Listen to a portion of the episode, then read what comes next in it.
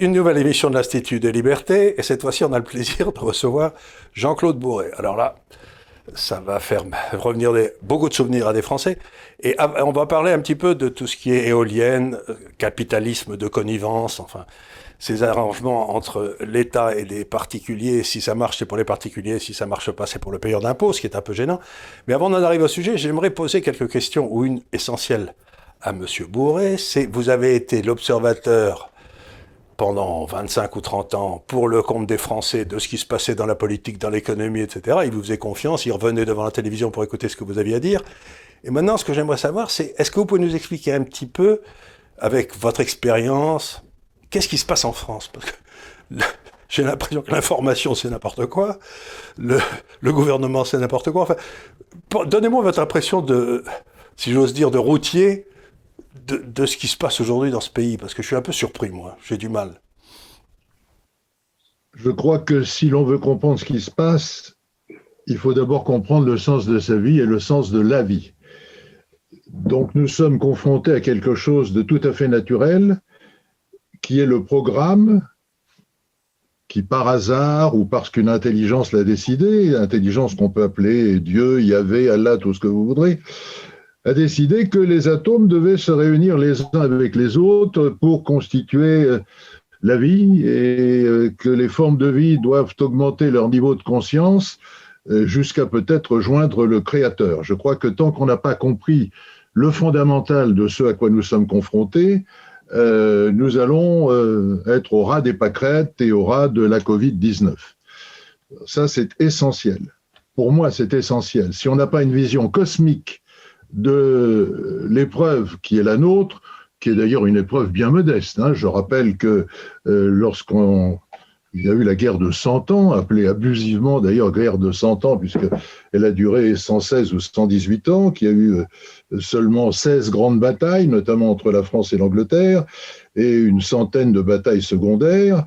Euh, il y a eu aussi la peste noire, dont on oublie de parler. Et pour donner un exemple parlant, la population britannique, en, moins de 20 ans, est passée de 7 millions d'habitants à 2 millions et demi. Donc c'était quand même autre chose à l'époque que notre petite Covid. Mais c'était toujours le même principe. Il y a en nous des centaines de millions d'organismes qui vivent, ça profite, bien les bien nommés, qui vivent au détriment, si j'ose dire, ou au bénéfice, ça dépend desquels, du fonctionnement de notre corps nous sommes confrontés à l'intelligence puissante qui a été mise dans chaque atome avec la programmation originelle d'associer les atomes les uns avec des autres, d'en faire des formes de vie et c'est la meilleure forme de vie qui doit arriver au sommet de la pyramide. Ça, c'est essentiel pour comprendre. Sinon, on va tomber dans les masques, on va tomber dans il n'y a pas assez de réanimateurs, on va tomber dans euh, oui, ils sont même pas capables de nous dire tous les jours combien il y a de gens qui sont contaminés, positifs, asymptomatiques ou tout. Il faut prendre un peu de hauteur, comprendre le sens de la vie et donc le sens de sa vie. Maintenant, le gouvernement, comme tous les gouvernements, est confronté à cette pandémie, euh, la seule question que je me pose, parce qu'il y a tellement d'informations différentes, c'est est-ce que cette pandémie, ce fameux coronavirus, est vraiment le croisement entre une chauve-souris et un pangolin, ou est-ce que c'est quelque chose qui a été euh, manipulé par l'homme à travers les laboratoires de Wuhan en Chine puisqu'on sait qu'il y a trois laboratoires, deux de niveau 3 et un de niveau 4, celui de niveau 4 ayant d'ailleurs été construit par la France. Ce sont donc des laboratoires qui manipulent des virus extrêmement dangereux, euh, le niveau 4, je le, euh, je le, redis parce que c'est important, est le plus haut niveau de, de dangerosité de ces laboratoires spécialisés. Euh, moi, j'ai entendu des gens qui étaient particulièrement compétents, comme notre prix Nobel qui a, a découvert le, co-découvert le virus du sida, dire j'ai étudié ça au microscope électronique, il y a une séquence qui n'est pas d'origine animale, ça a été manipulé par l'homme. Bon, si c'est manipulé par l'homme, ça veut dire que l'homme a joué à Dieu ou a joué au Créateur et a essayé euh, d'injecter dans ce fameux processus dont j'ai parlé il y a quelques dizaines de secondes qui consiste à assembler les atomes pour en faire des chaînes d'acides aminés ou en faire des virus qui sont les premières briques de la vie. Et, là, on a joué aux apprentis sorciers. Exactement comme si vous donnez un 9 mm à un enfant de 6 ans euh, qui a vu faire pan pan pan comme ça euh, dans les films et dans les dessins animés, qui va faire pan pan pan et qui va tuer son père. Donc tout ça, c'est absolument passionnant parce que nous n'avons pas les réponses aux questions fondamentales. Pourquoi il y a des virus? J'ai ouvert une porte pour qu'on essaye de réfléchir tous ensemble. Deuxièmement, est-ce que ce virus est une manipulation de l'homme ou pas? Je ne sais pas.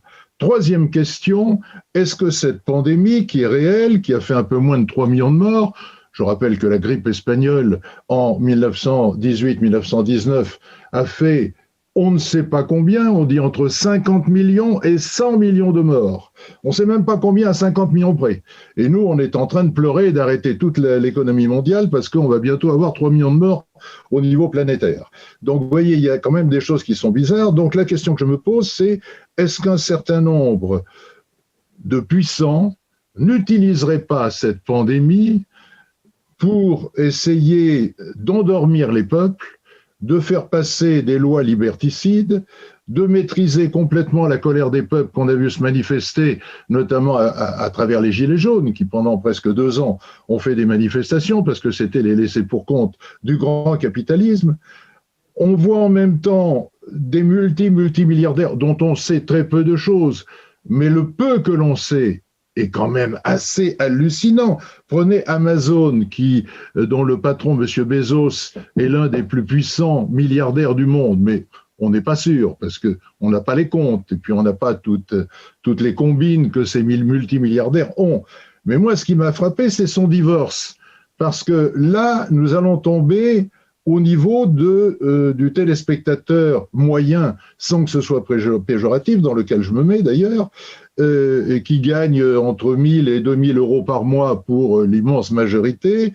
Et euh, si on prend le cas d'un smigard qui gagne 1250 euros net par mois, il faut simplement avoir présent à la tête qu'en 42 ans de travail, il gagne 620 000 euros.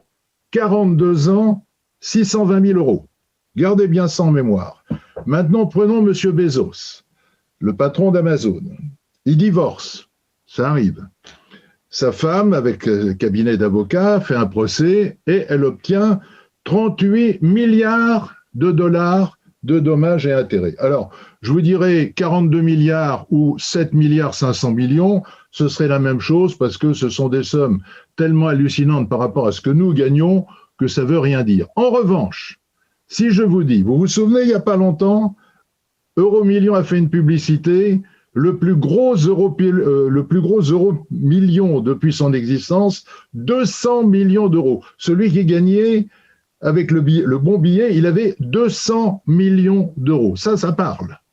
Parce que c'est une somme absolument hallucinante, 200 millions d'euros pour le terrien moyen, même celui qui gagne 5000 euros par mois. Eh bien, Madame Bezos a obtenu non pas 38 milliards, ce qui veut rien dire, mais elle a obtenu un chèque de 200 millions d'euros tous les deux jours pendant un an. Et malgré ça, la fortune de son mari a doublé pratiquement. Donc là, ça veut bien dire que nous sommes confrontés à des gens qui ont une puissance telle qu'on ne peut même pas l'imaginer. Donc, le décor ayant été posé, c'est-à-dire que vous avez d'un côté des gens ultra puissants qui profitent de la pandémie pour faire des fortunes absolument hallucinantes et gagner des dizaines de milliards en quelques mois ou en quelques semaines. Un virus dont on ne sait pas, un coronavirus dont on ne sait pas comment il est né. Et alors moi, il m'est arrivé quelque chose d'assez plaisant. Euh, je vais avoir 80 ans dans quelques semaines, j'ai 54 ans de carte de presse, j'ai été rédacteur en chef de France Inter, j'ai créé France 3, j'ai été rédacteur en chef de TF1 et présentateur du 20h pendant 13 ans, j'ai été rédacteur en chef et créateur euh, d'une partie des journaux télévisés de la 5 sous Berlusconi, et j'ai terminé comme rédacteur en chef d'RMC. J'ai une petite expérience professionnelle.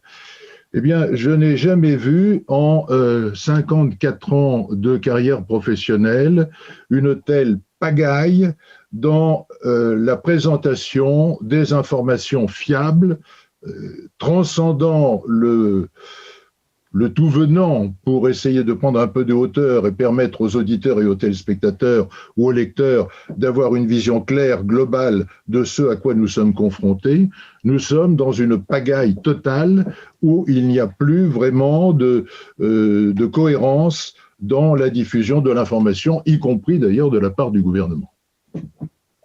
C'est très intéressant ce que vous dites, et je vais vous poser une deuxième question, puis on va passer au sujet du jour. C'est quand je regarde ça de l'extérieur, moi, j'ai une expérience professionnelle assez longue aussi, mais je n'ai pas votre expérience des médias. Mais j'essaye de communiquer avec mes clients, puisque c'est ça, mon métier aussi. Euh, j'arrive à la conclusion que on est dans un monde curieux où autrefois, entre gens de bonne compagnie, on discutait, on essayait de se mettre d'accord de quels étaient les faits. À partir de là, on essayait de comprendre quelles étaient les causes de ces faits. Puis ensuite, on, essayait de trouver des solutions, les conséquences si on faisait rien, comment on pouvait améliorer. Enfin, c'était un discours, si j'ose dire, aristotélicien. Vous voyez, on commençait, on était logique, on essayait de comprendre. Et puis, aujourd'hui, tout est devenu subjectif. C'est-à-dire même le fait d'être un homme ou une femme, en principe, ça vous est donné à la naissance. Maintenant, vous avez le, choix, vous avez le droit de choisir et de, de, de dire non, vraiment, je suis pas un homme, je suis une femme. Et donc, on est passé dans un monde qui, la base de notre civilisation, c'était d'arriver à l'objectivité. Et il me semble qu'on est en train d'arriver à un monde qui est devenu complètement subjectif. C'est-à-dire que le réel, c'est ce que je pense qu'il est. C'est devenu. Donc, est-ce que vous pouvez, est-ce que vous pouvez essayer de, de, commenter là-dessus? Parce que moi, j'en reste comme de ronde-flanc, parce que du coup, je sais plus où aller chercher mes informations. Il faut que je les trouve moi-même et que je me fasse moi-même une opinion, ce qui est un travail à temps plein. Oui, euh, vous avez tout à fait raison. Il n'y a plus euh, d'unité de commandement, si j'ose dire. Euh, je parle au niveau international, pas, seulement au niveau européen ou même au niveau français. Il n'y a plus d'unité de commandement. Avant, la politique internationale était assez claire. Vous aviez d'un côté le monde qui se prétendait libre et qui était face au monde communiste avec le mur de Berlin qui symbolisait physiquement la barrière intellectuelle euh, qui séparait, euh, toujours selon notre façon d'analyser, le monde libre euh, à tout point de vue du monde avec le, le KGB issu du MKVD. Et puis, petit à petit, tout cela s'est fissuré et la pandémie permet de constater que maintenant, il n'y a plus d'unité. Il n'y a plus d'unité, même aux États-Unis, où on a bien vu entre les partisans de Trump et les, partisans du nouveau président, euh, il y a eu un fossé terrible, puisqu'il y a même eu des violences avec l'assaut du Capitole, euh, dans les conditions que, que, nous avons vues à travers les images. Euh, en ce qui concerne le bloc communiste, maintenant, ou l'ex-bloc communiste, paradoxalement, là, nous avons une unité de commandement. La Chine a une unité de commandement. Et même si, euh, bien évidemment, les jeunes, et malgré la censure sur le web des Chinois, qui est évidemment une censure importante, euh, il y a un début de prise de conscience et de soif de liberté euh, qui existe. En Russie, vous avez quand même un président qui vient de faire voter une loi où il va pouvoir faire deux mandats supplémentaires et terminer à 82 ans avec un référendum qui a permis de faire passer une loi disant il n'y aura aucune poursuite d'aucune sorte contre le président sortant, c'est-à-dire contre moi, Poutine, et euh, contre ma famille. C'est quand même assez fabuleux. Vous avez un monolithisme euh, pédagogique, politique, sociétal du côté euh, de l'Est et du côté des pays communistes ou ex-pays communistes, et vous avez un effondrement, un effritement, un morcellement du côté des pays capitalistes. Si, si, je peux me permettre juste d'ajouter une chose, l'information joue un rôle très important et même, à mon sens, majeur dans la situation que vous venez de décrire. C'est-à-dire le, fait que on est passé d'un monde ou d'un univers il y a un certain nombre d'années où finalement il y avait, on va dire, une forme de prêt-à-penser euh, alors plus ou moins contestable, mais en tout cas une forme de prêt-à-penser, et finalement un monopole de l'information détenu par un nombre relativement limité de médias, qu'ils soient audiovisuels ou qu'ils soient écrits. Et on avait donc une vraie pyramide avec une sorte de contrôle de l'information, même s'il y avait des controverses, même s'il y avait des, des, des, points de vue différents, et finalement la population était informée comme ça. Et ça créait, d'une façon ou d'une autre, une espèce d'unité sociale. C'est-à-dire que toute la population française vivait, on va dire, la même histoire ou une histoire similaire. Ce qui s'est passé euh, au cours des dernières années et ce qui a fait exploser tout ça. Donc c'est la multiplication d'abord euh, euh, incroyable des sources d'information via les réseaux sociaux ou via l'Internet. Et c'est le fait aussi qu'il n'y a plus aucune base commune à l'ensemble de ces médias. Et le fait aussi que ils sont tous, maintenant, ils ont tous perdu de vue ce que vous disiez, c'est-à-dire la distinction entre les faits et le commentaire, et on va même dire la distinction entre la communication et l'information. Euh, quel est le regard que vous portez, on va dire de manière un peu, un peu générale, tout simplement sur vos confrères, c'est-à-dire ceux qui mènent encore des médias, on va dire qu'on dirait mainstream ou des médias importants, et, qui finalement euh, ne sont plus capables de, hiérarchiser l'information et d'apporter ce que vous cherchiez à apporter à une époque, même s'il y avait des choses qui étaient contestables, bien sûr. Vous savez, il y a quelque chose qui est très simple à vérifier. Euh, c'est que les médias, dans le monde entier, sont la propriété des puissants. En France, euh, vous avez 90% des médias qui sont la propriété de 7 ou 8 milliardaires euh, qui sont bien connus. toutes les grandes radios, toutes les grandes chaînes de télé sont la propriété des milliardaires. Pourquoi les milliardaires investissent dans un moyen de communication qui a priori financièrement ne leur rapporte pas grand-chose. Quand on voit les bilans financiers de TF1, de France 2, de France 3, de M6, etc., euh, les bénéfices révélés sont très modestes par rapport aux fonds de pension qui euh, jouent tous les jours sur l'économie de marché. Euh, c'est tout simplement parce qu'ils ont la capacité via les médias dont ils sont propriétaires, de peser sur le politique et d'être les vrais maîtres du monde. Vous savez, on parle toujours le fantasme les maîtres du monde. Alors on parle de Bilderberg, on parle des grandes banques internationales, voire même de, choses encore plus euh, secrètes euh, et contestables. Mais la réalité, elle est là. Qui est le propriétaire de TF1 Qui est le propriétaire de France 2 C'est l'État. Mais derrière l'État, vous avez évidemment des ambitions euh, euh, économiques, professionnelles, politiques. Je lisais dans, dans le Canard d'aujourd'hui que le ministre actuel de l'économie euh, était sur les rangs pour éventuellement remplacer le président Macron si il ne parvenait pas à mener jusqu'au bout son, son quinquennat. tout, tout, tout cela, c'est ambition personnelle. Mais au-dessus de ces ambitions personnelles et politiques soutenues par les médias propriété des milliardaires, il y a la stratégie des milliardaires. Et contrairement à ce qu'imaginent les complotistes, les milliardaires ne sont pas la main dans la main dans des réunions où ils, où ils boivent tranquillement un whisky en disant bon ben qu'est-ce que qu'est-ce qu'on décide de faire pour telle ou telle chose? Ils sont dans des luttes souvent très fratricides parce que ils ont des ambitions personnelles qui peuvent évidemment entrer en concurrence avec d'autres milliardaires qui ont exactement la même mentalité. Donc c'est une série de guerres comme ça, hein, je fais référence à la guerre de 100 ans il y a un instant. Vous avez la guerre des politiques. La finalité d'un homme politique, c'est d'être élu et de bénéficier via les impôts ou les taxes de ceux qui ont voté pour lui, et même de ceux qui n'ont pas voté pour lui, de bénéficier d'un niveau de, de vie et de puissance et d'apparence qu'il n'aurait jamais eu s'il s'était contenté avec les diplômes que quelquefois il n'a pas euh, d'entrer dans le privé. Donc, et au-dessus d'eux, vous avez ceux qui évidemment sont des euh, sont des sont des gens qui qui font en sorte que ces hommes politiques, parce que il leur les appuie. On, on, voit par exemple le président Macron, avant de devenir président, il a fait la une de près de 60 alors qu'il était totalement inconnu du grand public, il a fait la une de 60 hebdomadaires euh, ou mensuels, il a été invité de multiples fois dans les chaînes de, euh, de toute info, etc., pour le faire connaître. On n'a jamais vu quelqu'un qui a bénéficié, sortant du néant, euh, de la communication, on n'a jamais vu quelqu'un qui a bénéficié d'une telle couverture. Donc ça veut bien dire qu'il a été appuyé par des milliardaires qui ont dit, tiens, on va appuyer le petit Macron euh, pour qu'il devienne président parce que euh, il a nos idées, parce qu'il va faire en sorte que, etc.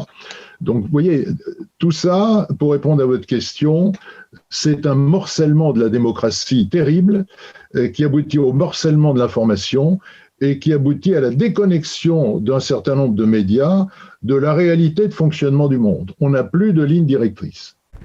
Juste pour traduire ce que tu as dit tout à l'heure, Jean-Claude, m'intéresse beaucoup.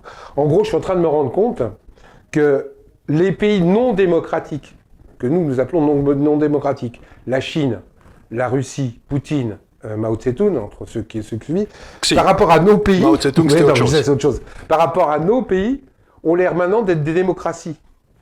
Et nous, qui sommes des démocraties, sommes en train de virer, on a l'impression, à des dictatures. C'est quand même un truc de fou quand, quand on a les ça aujourd'hui. Et, moi, je ne peux que rejoindre ta pensée. Aujourd'hui, on donne des leçons, et M. Macron l'a donné il n'y a pas longtemps, à des pays émergents en leur disant euh, c'est pas bien ce que vous faites, hein, vous n'êtes pas démocratique, etc.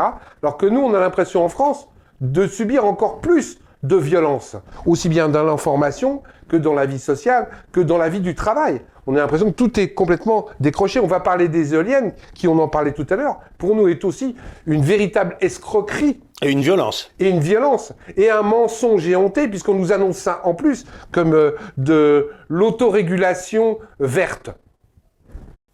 Mais ce que vous dites est très intéressant. Dans le fond, ce que vous êtes en train de nous dire, c'est qu'on est passé de la démocratie à la plutocratie, pour, pour parler en typologie de régime. Alors, vous avez tout à fait raison, parce que rien ne m'indispose davantage que le mensonge volontaire ou que l'erreur par incompétence. Alors, tu as fait allusion, euh, Philippe, à l'instant, au vert. Moi, j'ai fait des bons chaque fois que j'ai entendu un confrère, après euh, les élections municipales, nous parler du tsunami vert, de la vague verte, parce que moi, j'ai pris les chiffres. Je les ai même là. Vous voyez, j'ai fait, les, fait les calculs. Là, ils sont, ils sont dans mon grand cahier. J'ai, tous les chiffres. Voilà. Les chiffres. J'ai pris euh, ville par ville. J'ai, pris à l'unité près le nombre de voix par rapport au nombre d'inscrits. Eh bien, voyez-vous, le fameux tsunami vert qui concerne une dizaine de villes. Hein, vous avez Annecy, vous avez Tours, vous avez Marseille, vous avez Lyon, etc. J'ai fait le calcul eh bien, je peux vous annoncer qu'il n'y a eu aucun maire vert qui ait été élu avec plus de 19% des inscrits. La majorité des maires ont été euh, élus avec moins de 17% des inscrits, y compris Madame Hidalgo, dont j'ai appris avec bonheur, compte tenu du grand succès de sa gestion de Paris, où tout est propre, tout est dans la sécurité, euh, qu'elle allait se présenter à la présidence de la République. Ce qui veut dire en clair que tous ces maires verts qui imposent leurs idées, pas de sapin de Noël à Bordeaux parce que euh, pas d'arbres morts, pas de euh, pour les enfants handicapés, pas de baptême de l'air parce que un moteur d'avion euh, ça pollue, ça fait du bruit et peut-être que même que ça crée du CO2. Je ne sais pas ce qu'elle a dit exactement cette pauvre mère de je ne sais plus quelle ville, cette mère écolo. Enfin, on, est dans un monde de fous là. Vous avez plus de 80% des gens qui n'ont pas voté pour ces maires verts qui ont pris le pouvoir, avec tout ce qui va avec, le grand bureau, la voiture de fonction, le chauffeur, les, déjeuners quand il, quand, quand il y en a de temps en temps, que les restaurants sont ouverts, euh, payés par la commune, etc. tous ces gens-là, ils ont un job qui leur a été donné par, en gros, 17% des électeurs inscrits et ils imposent leurs idées aux 80 autres pourcents. Au lieu de dire, écoutez, j'ai été élu avec une toute petite minorité des électeurs inscrits, je vais donc gérer ça en bon père de famille en ne choquant personne, en essayant de faire au mieux le, bien commun. Et vous avez Annie Hidalgo qui vous dit, je vais supprimer les voitures diesel dans deux ans. Alors que ça touche les pauvres et qu'elle se prétend socialiste et que les moteurs diesel, ceux qui ont été conçus par les constructeurs il y a moins de six ans, ne polluent pratiquement plus et polluent moins que les, moteurs diesel. Moi, j'ai fait l'étude. C'est quand même incroyable de voir le nombre d'âneries, de, mensonges, d'erreurs de, absolument colossales qui sont ventilées. Le CO2, c'est la même chose. Je ne sais pas si on en parlera, mais le CO2 est bon pour la planète. Et l'augmentation du CO2 est complètement bidon c'est un, pourcentage de pourcent. C'est 0,002%. Or, au temps des dinosaures, le taux de CO2 était dix fois supérieur à ce qu'il est aujourd'hui. Dix fois supérieur. Enfin, on, marche sur la tête. Je suis dans un, je suis dans une colère de voir que les confrères ne, ne se basent pas sur les fondamentaux. Ça, ce sont des faits. C'est de la science. C'est comme si vous disiez, ah ben oui, mais je suis écolo. 1 et 1, ça fait 7. Ben non, 1 et 1, ça fait 2, mon grand. On peut discuter de nous, mais pas de ça. Et ce que vous venez de dire juste là, excusez-moi de vous interrompre, mais c'est pas seulement un problème de plutocrate. C'est aussi un problème de comportement et de capacité des journalistes à essayer d'aller un peu plus en fond des choses ou à, remettre en cause un peu, on va dire, euh, euh, les, dogmes existants, euh, la pensée correcte, la pensée facile. ils sont, ils sont aujourd'hui, sur la plupart des médias, incapables de faire ça. Et on aboutit à ce type de résultat. Maintenant, juste pour revenir sur les Verts, et après je laisserai la parole, je vous laisserai la parole et je laisserai la parole aux autres, il n'y a aucune raison d'être surpris. Je veux dire, les Verts sont des idéologues, ils ont on va dire, comme tous les idéologues qu'on a connus dans le passé, euh, euh, une ambition qui est de prendre le pouvoir et d'appliquer un programme, et qui est de, euh, de transformer l'homme ou de transformer la société. Donc, ils appliquent, on va dire, leur programme. Et puis par ailleurs, effectivement, le tsunami vert n'existe pas parce qu'ils ont bénéficié d'un taux d'abstention extraordinaire. Les autres avaient qu'à aller voter. C'est de leur faute. Je suis désolé. Ceci dit, Eric, globalement, et je rejoins Jean-Claude, il faut aussi savoir que Macron, par exemple, n'a pas été élu avec plus de 17% des voix. Que sur les dernières élections des inscrits, que sur les dernières élections municipales, la plupart des candidats, qu'ils soient verts, qu'ils soient REM, etc., ont fait moins de deux électeurs sur 10 pour être élus. Donc c'est aussi un problème de société. Par contre, et là où je rejoins Jean-Claude, je rejoins Charles, je rejoins Eric, c'est qu'en fin de compte, la communication a été biaisée. Et quand on nous parle de tsunami vert, on pourrait parler de nous, plutôt de, de tsunami de non-démocratie, que ce soit chez les Verts ou que ce soit, que ce soit sur les autres partis politiques. Aujourd'hui, au municipal, et j'ai les mêmes chiffres que toi, aucun élu en municipalité n'a été élu avec plus de deux électeurs sur dix. C'est-à-dire que la démocratie aujourd'hui représente deux personnes sur dix personnes. Et rien que ça, c'est une honte. Rien que ça. Et ces gens-là, comme tu dis, se permettent de donner des leçons aux dix inscrits. C'est-à-dire se permettent de s'abroger la totalité de leur, de leur certitude sans se remettre en cause une seule fois. Et c'est ce qu'on vit sur les éoliennes, par exemple où les gens qui se battent contre les éoliennes, preuve à l'appui, tombent face à des murs qui disent mais non, la vérité c'est pas toi qui l'as, même si c'est même si tu as la science et même si tu dis 1 plus 1 égale 2. Moi je te dis que 1 plus 1 égale 7 et tu dois le croire. Et ça ça devient intolérable.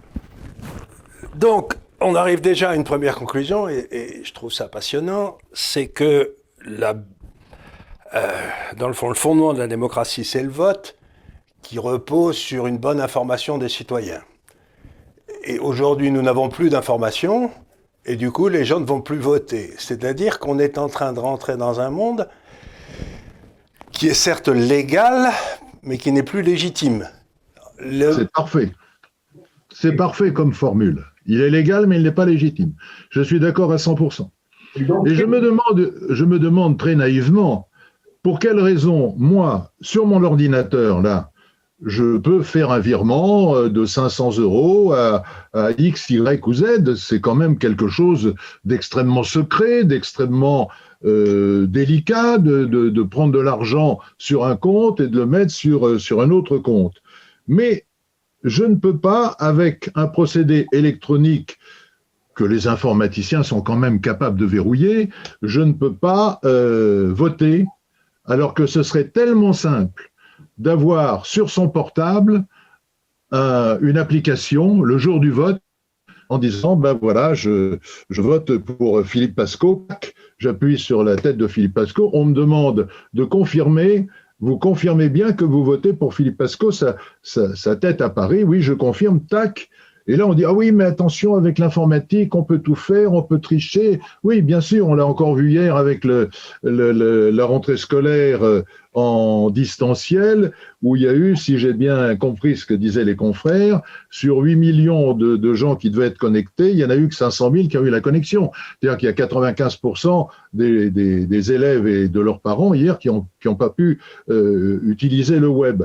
Mais devrait être capable quand même maintenant de faire un vote électronique pour que la démocratie reprenne des couleurs. On ne peut pas, quand on est maire, député ou ministre issu de la députation, on ne peut pas se présenter comme ayant gagné les élections, ayant une majorité.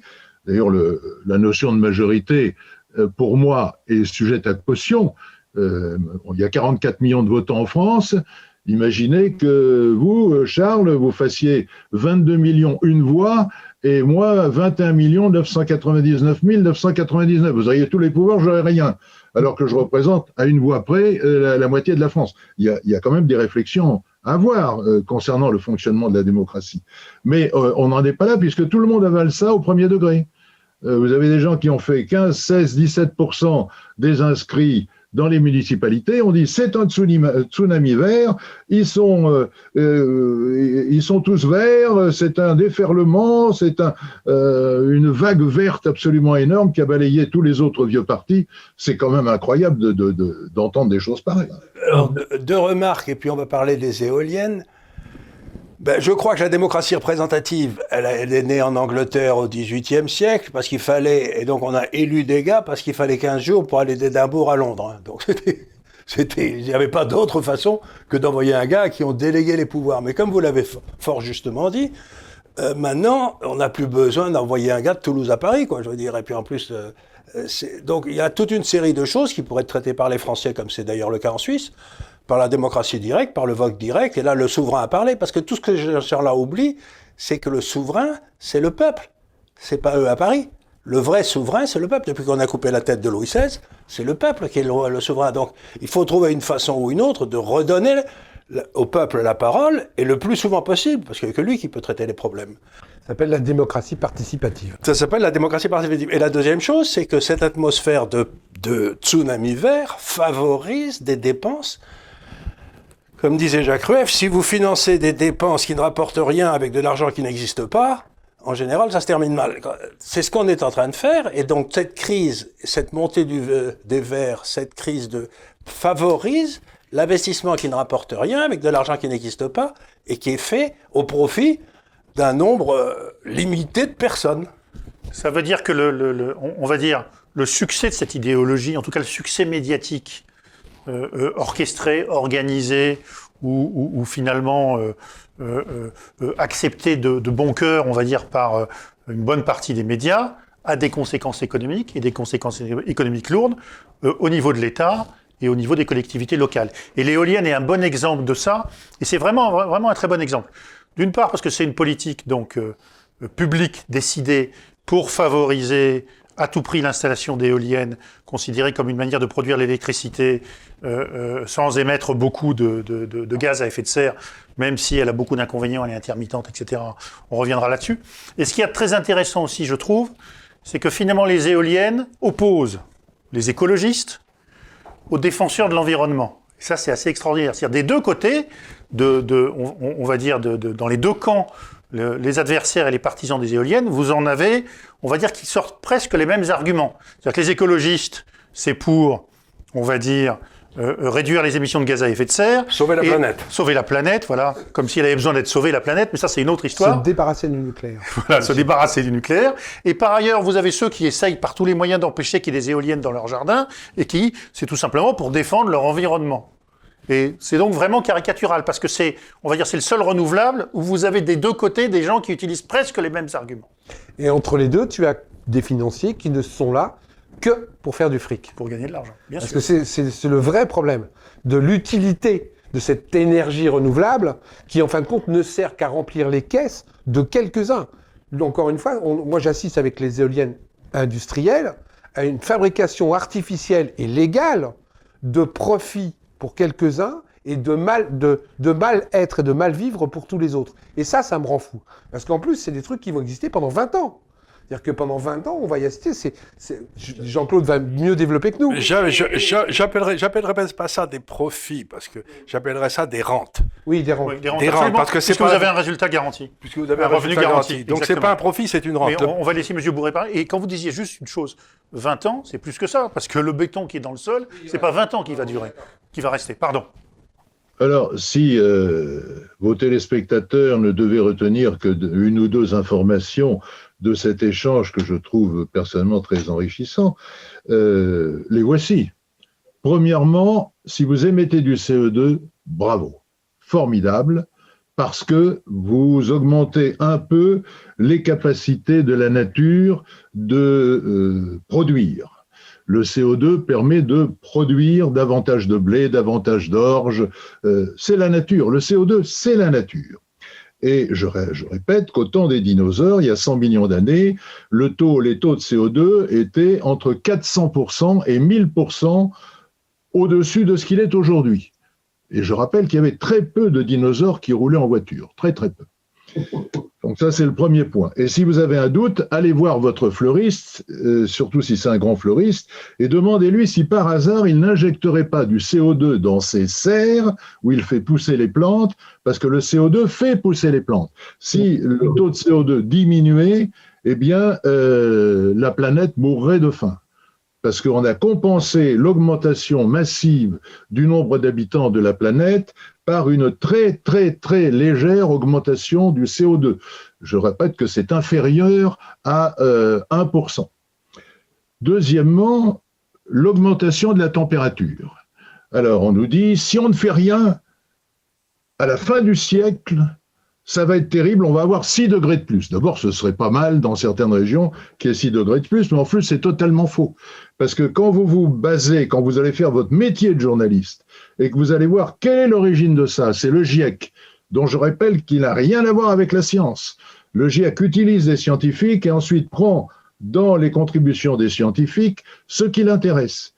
C'est une hypothèse sur 260. C'est la pire des hypothèses. D'ailleurs, on le voit bien sur les courbes du GIEC lui-même, que euh, l'augmentation de température à la fin du siècle, elle sera probablement de 1 degré. Or, tout au long de l'histoire des hommes, la température a varié de beaucoup plus d'un degré et ça n'avait rien à voir ni avec les voitures, ni avec les usines à charbon. Et puis, la troisième chose que l'on pourrait dire, c'est que nous avons tous besoin d'électricité et que la seule façon d'avoir de l'électricité à un prix raisonnable, c'est soit d'avoir des centrales à charbon nouvelles qui polluent très peu, soit d'avoir des usines nucléaires, avec le, danger Fukushima et le danger Tchernobyl. Mais quand vous faites le bilan, y compris de Fukushima et Tchernobyl, vous voyez que vous avez beaucoup moins de retombées négatives que dans les autres industries. Et euh, je rappelle que la Chine met en service toutes les semaines, toutes les semaines, une centrale à charbon pour électrifier euh, une partie de son immense territoire. Que l'Inde met toutes les semaines en service une centrale à charbon parce que euh, on ne peut faire progresser un peuple qu'en lui donnant l'électricité. Et que les Verts allemand, tout le monde connaît l'histoire, mais elle est tellement merveilleuse que je vais la raconter en, 30 secondes. Les vers allemands, plus puissants que nos pauvres vers français, euh, qui pèsent moins de 15% des inscrits, euh, ont réussi à faire fermer les centrales nucléaires. Et alors, comme les Allemands, imaginez-vous, ont besoin de se chauffer, d'avoir de l'électricité, d'avoir du web, etc., il n'y avait pas assez d'électricité. Ils avaient pourtant couvert l'Allemagne d'éoliennes et de photovoltaïque. Donc, ils ont été obligés de remettre en service des vieilles centrales à charbon pour avoir de l'électricité. Et quand les vents viennent de l'Est, ils poussent les microparticules émises par ces centrales à charbon vers la France, ça arrive dans la région parisienne, et Madame Hidalgo, socialiste verte, si j'ose dire, constatant qu'il y a une pollution aux particules dans la région parisienne, décide la circulation alternée et pénalise ceux qui ont des vieux moteurs diesel, c'est-à-dire les gens qui n'ont pas euh, des moyens de changer leur voiture tous les ans ou tous les deux ans, c'est-à-dire les gens de gauche qui votent en général, et les pauvres, ils votent plutôt à gauche qu'à droite, en général. Donc, vous voyez, on est dans un système de fous. Vous avez les Verts allemands qui ont réussi à faire fermer les centrales nucléaires qui ne polluent pas, à faire rouvrir les centrales à charbon anciennes qui, elles, polluent, et qui envoient leur pollution sur la région parisienne, où on interdit aux voitures circulation alternée de rouler parce qu'il euh, y a une pollution en particules qui vient non pas des voitures de la région parisienne, mais qui viennent des usines allemandes. Alors là, je voudrais dire quelque chose. J'étais avec un spécialiste de ce domaine il y a, quelques jours, et il m'a dit quelque chose auquel je n'avais pas pensé, mais que j'ai trouvé très malin. C'est que la raison pour ce qui se passe, c'est que ceux qui sont le plus en faveur de, voltaïque ou des éoliennes, ce sont les fabricants de centrales à gaz. Parce que comme ça marche pas, chaque fois qu'on installe une capacité, il faut aussi mettre une centrale à gaz à côté. C'est-à-dire que les plus gros partisans, c'est les gars qu'on essaye de faire disparaître. Quoi. C'est quand même, c'est quand même étonnant comme, comme coup de billard à deux bords. Mais c'est le problème d'un réseau électrique, et, en fait c'est tout le problème aussi des éoliennes, d'un point de vue purement énergétique cette fois-ci. C'est qu'un réseau électrique doit en permanence être balancé entre l'offre et la demande. Sinon, il tombe. Donc vous devez toujours avoir face à une demande une offre. Le problème des éoliennes, et, et des panneaux solaires aussi, c'est que c'est une production électrique intermittente. Donc les éoliennes produisent environ 20-21% du temps seulement leur puissance électrique. Ce qui veut dire que vous devez avoir, comme disent les électriciens à côté, des moyens dits pilotables. Ça veut dire que quand vous avez euh, euh, une part non négligeable de l'électricité qui est produite par des éoliennes ou des panneaux solaires, vous devez en fait doubler vos capacités et avoir derrière soit des centrales nucléaires, soit des centrales à gaz, soit des centrales à charbon que vous pouvez faire démarrer le plus vite possible si jamais il y a moins de vent ou si jamais la nuit tombe et par définition vous avez plus d'énergie solaire. Et donc ça oblige à doubler les capacités. Et quand on vous explique en règle générale que euh, euh, l'avenir est, au solaire et à l'éolien parce que c'est l'électricité qui coûte la moins cher, euh, en fait, c'est totalement faux. Et d'ailleurs, quand vous regardez les pays où il y a le plus d'éolien et le plus de solaire, c'est eux où l'électricité coûte le plus cher. Pourquoi? Parce qu'ils sont obligés de doubler les équipements, tout simplement.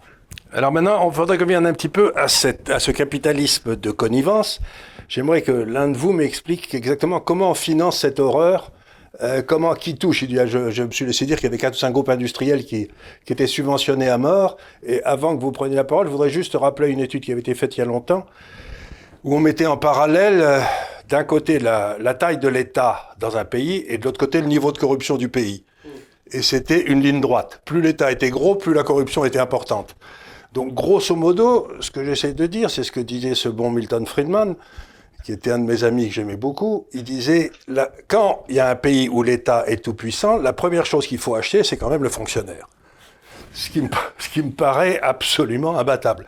Donc, expliquez-moi un petit peu, essayez de nous expliquer un petit peu, si vous en avez les moyens, puisque vous avez l'air de beaucoup travailler vos dossiers, euh, quel, quel, est le racket qui a été euh, monté et au profit de qui? Parce que je suis sûr que les gens vont être intéressés. Le racket, j'essaye de retrouver ma note d'électricité annuelle. Euh, parce que je Elle fait cinq pages. Et vous, et vous montrer que euh, la, le financement de ces éoliennes, il est sur la facture d'électricité de chacun de ceux qui nous regardent. Il suffit qu'ils regardent euh, sur leur facture d'électricité euh, les taxes et autres, euh, autres. Voilà, EDF, j'ai trouvé. Je vais vous dire exactement combien je paye en un an d'électricité, où j'ai évidemment un chauffage en partie électrique, donc c'est une note assez salée mais je paye très exactement, je vais vous dire combien, euh, 2859 euros d'électricité par an, mais sur les 2859 euros, je paye, il faut que je retrouve le petit camembert qui m'a été très obligeamment fait par EDF, le voilà, hein, et je vous le montre, je ne raconte pas d'histoire, voilà le camembert là. Bon, alors je paye effectivement 2852 euros d'électricité, taxes et contributions, écoutez bien, 826 euros, plus TVA, 677 euros. Donc 8, 9, 10, 11, 12, 13, 14, ça fait 1500 euros sur 4000 euros. Voilà. Et alors ça va à qui? Si vous voulez voir un homme exploité par l'État pour payer les éoliennes, vous l'avez devant vous.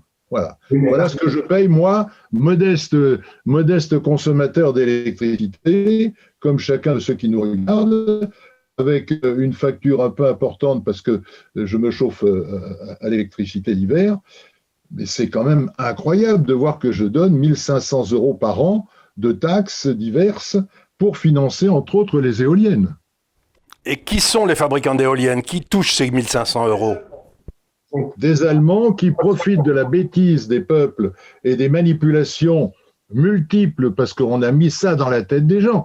Si vous allez voir quelqu'un qui n'y connaît rien en disant le CO2 c'est bon pour la planète, le diesel euh, pollue euh, moins souvent dans, dans, un certain nombre de secteurs que la voiture à essence et euh, la pollution dans les villes a très fortement diminué au cours des 20 dernières années. Il y a même des polluants qui ont totalement disparu, contrairement à ce qu'on nous fait croire.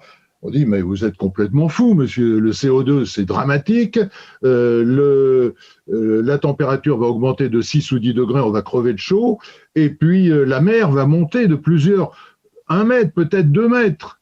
Je rappelle quand même à vos téléspectateurs, parce que ça aussi, ça m'énerve énormément, quand j'entends des confrères qui disent ça, que le niveau de la mer a toujours varié au cours des 100 derniers millions d'années toujours varié. Et ça n'avait rien à voir avec les moteurs diesel, avec les usines atomiques ou avec les, les centrales à charbon. Je rappelle qu'il y a 100 millions d'années, au temps des dinosaures, le niveau des mers était 250 mètres au-dessus de, du deuxième étage de la tour Eiffel pour fixer les, les, les images. La mer était là. 250 mètres au-dessus de ce qu'elle est aujourd'hui. Et il y a 60 millions d'années, elle était à 150 mètres en dessous. C'est-à-dire que la mer a varié de 400 mètres. 400 mètres à une époque où il y avait peut-être 50 millions d'habitants sur la planète Terre. Et maintenant, on vient nous dire, ah oui, mais à cause de vous, les hommes, ça va peut-être monter de 50 cm à la fin du siècle. Oui, la mer elle monte, elle descend. C'est comme la poitrine, une respiration naturelle. Qui le dit ça? Mais qui le dit? C'est de la science pure. Et pour revenir au à partir du moment où les gens sauraient que le niveau des mers a varié de 400 mètres au cours des 100 derniers millions d'années, ils commenceraient pas à être affolés parce qu'on leur dit que ça va peut-être monter de 20 cm dans un siècle. C'est normal. Mais pour revenir aux éoliennes et ce que disait Charles, euh, cet argent, en fin de compte, comme pour le Linky, où en fin de compte, nous finançons, nous finançons des entreprises privées, est-ce que pour toi c'est normal? Parce que c'est nous qui les finançons. On finance notre propre servitude. Et en plus, comme c'est des marchés captifs, il faut que les gens le sachent parce qu'on ne s'en rend pas compte. C'est des marchés dans lesquels on ne peut plus sortir. C'est-à-dire que quand on met le doigt dedans, on est marron, on peut même plus être autonome nous-mêmes. On a signé des contrats pour des décennies. Je voudrais juste ajouter une chose. Euh, donc vous avez raison, les, producteurs d'éoliennes euh, euh, sont ceux qui gagnent bien leur vie. ils sont effectivement allemands, mais ils sont aussi danois, surtout norvégiens et chinois. voilà. Donc, et, mais ceux qui gagnent le plus d'argent, alors ils gagnent, ils gagnent très bien leur vie. Ceux qui gagnent le plus d'argent, c'est les promoteurs. C'est-à-dire que c'est ceux euh, euh, qui finalement font installer les éoliennes, passent les accords avec les gens qui leur louent le terrain, et passent surtout et, et obtiennent surtout de l'État une garantie d'achat de leur électricité pendant 20 ans, à un prix défini à l'avance. Ça veut dire une rentabilité totalement garantie. Vous parliez d'une rente, c'est exactement ça. C'est eux qui bénéficient le plus du système. Et qui n'ont aucune obligation dans la destruction des éoliennes. Parce que je rappelle quand même que la nouvelle loi qui vient de passer donne le droit de verser 50 000 euros de caution, entre guillemets, de garantie pour le démontage des éoliennes, alors que le démontage d'une éolienne coûte entre 300 000 et 400 000. Que la plupart des entreprises privées qui montent les éoliennes, les promoteurs, au bout de 14 ou 15 ans, mettent à bas, mettent à bas leurs propres entreprises, montent une petite entreprise bidon pendant un an, qui fait que quand les éoliennes doivent être démontées, l'entreprise ne peut pas payer le démontage, et que c'est donc les riverains et la communauté qui payent le démontage. Donc on est encore plus, entre guillemets, excuse-moi, le mot, cocu au début et à la fin. Je vais juste ajouter une toute petite chose, qui est que le démontage contractuel, notamment concerne les tonnes de béton enfoncées à des grandes profondeurs, parce que les éoliennes qui sont des mâts qui mesurent 100, 120 mètres. 20, 000 euh, tonnes. Voilà, exactement. Euh, et en fait, les obligations ne sont que de retirer 50 à 90 cm du béton euh, qui affleure, mais le reste reste sur place et restera sur place, on va dire, pendant très longtemps. Mm. C'est-à-dire que c'est bien pire que les déchets radioactifs. Ça. Bien, bah écoutez, le temps nous presse. J'étais vraiment content de vous revoir. Vous pouvez pas savoir. D'abord, ça me rajeunit. Ça me fait plaisir de voir que vous aussi, vous avez des cheveux blancs, c'est bien. C'est parfait. Et, donc, et donc euh, ça va passer sur, sur notre chaîne d'ici euh, une semaine, dix jours. Il faut du temps pour monter tout ça. Mais j'espère que ça va bien marcher parce que ce que vous dites est à la fois très important et vous êtes un homme, je crois, que les Français respectent, ont respecté pendant longtemps. Et donc, euh, c'est mieux que ce soit vous qui le disiez que si c'est moi qui le dis que personne ne connaît. Vous voyez ce que je veux dire? C'est quand même un truc important et je suis heureux de voir que vous, vous êtes resté combatif. C'est le seul compte la vérité. Seul compte la vérité, c'est pas une histoire de euh, j'ai été le patron de telle chaîne ou j'ai les cheveux blancs ou je suis diplômé d'université. Ça, on s'en fiche. Ce qui compte, c'est est-ce que ce que je dis est vérifiable Et quand on l'a vérifié, est-ce que ce que je dis est vrai? Donc je vais juste conclure en quelques dizaines de secondes en disant l'éolienne, c'est un système avec les photovoltaïques qui fait payer à chacun d'entre nous, je vous ai montré ma facture d'électricité, qui fait payer à chacun d'entre nous l'implantation de ces éoliennes qui font le bonheur de plusieurs entreprises allemandes, suédoises, chinoises, etc. Ça ne produit rien, ça ne change rien au climat de la planète, rien. Une éolienne fonctionne, on a 60 ans de, recul dans les mesures, fonctionne 24% du temps, et sur ces, c'est-à-dire que 75% du temps, une éolienne ne sert à rien. Quand elle fonctionne 24% du temps, la moitié du temps, c'est-à-dire 12%, elle produit de l'électricité dont on ne sait que faire, parce qu'on ne sait pas stocker l'électricité elle fait du bruit, contrairement à ce qu'imaginent les gens. Allez derrière une éolienne qui tourne, mettez-vous à, 500 mètres ou à 1 km, vous allez entendre à la fois les engrenages, et vous, même si on a fait des progrès, et vous allez entendre ce qu'on appelle les infrasons. Ouf, ouf, toute la journée. Il y a en plus la pollution visuelle, parce que une éolienne, franchement, c'est pas beau. Et vous avez en plus le fait que pour implanter une éolienne avec un mât de 80, 100, 150 mètres de hauteur, il faut une masse de béton absolument hallucinante. Allez sur votre, euh, allez sur votre ordinateur et tapez construction d'une éolienne et vous allez voir ce que ça représente. C'est absolument impossible d'enlever au bout de 20 ou 25 ans cette masse énorme de béton, exactement comme on est incapable euh, d'enlever les blocos qui ont été construits pendant la guerre euh, par les nazis et qui sont toujours là sur le bord de nos plages. Donc, ça ne sert à rien, ça coûte un fric fou et ça pollue. Donc, euh, pourquoi on continue? Ben voilà, ben Parce qu'il y en a quelques-uns qui s'en mettent plein les poches. Voilà, mais ça prouve que ces quelques-uns ont trop d'influence. Et donc que la démocratie ne marche plus. Et donc c'est là où on revient à notre, à notre sujet de départ. Mais je voulais vous remercier encore une fois. Donc on souffre d'une absence de démocratie et de fait qu'il y a des gens qui prennent des décisions, qui les prennent en fonction de leur intérêt personnel et non plus du bien commun ce qui est très, très, très, très inquiétant. Merci beaucoup.